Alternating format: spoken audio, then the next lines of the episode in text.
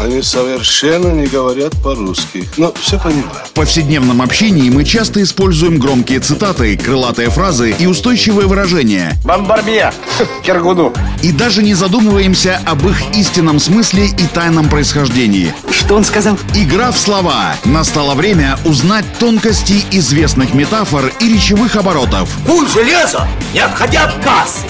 Игра в слова. Александр Барский доступно и легко расскажет обо всем, что может придать новый смысл привычным фразам. Видишь суслика? Нет. И я не вижу, а он есть. Игра в слова. В современном обиходе мы часто используем пословицы, поговорки, фразеологизмы и обороты, пришедшие к нам с давних времен.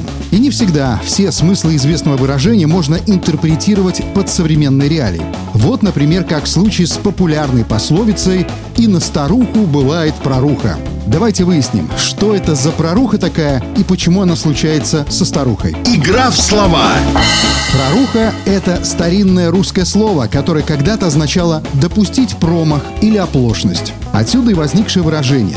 И на старуху бывает проруха означает, что никто не застрахован от досадных ошибок, несмотря на возраст и богатый жизненный опыт. Однако есть и другое экспертное утверждение, согласно которому это же выражение отличается от первого всего на одну букву. И на старуху бывает поруха, имеет уже несколько фривольный окрас. В русском языке корень слова «поруха» — «рух» или «руш» значит нарушать целостность, что-то рушить, разрушать, в том числе и порушить девку. И на старуху бывает поруха, можно понимать и как то, что предаться соблазнам возможно, несмотря на почтенный возраст и внешнее благоразумие. Вот такие варианты происхождения известного выражения и такая история про рухи и старухи.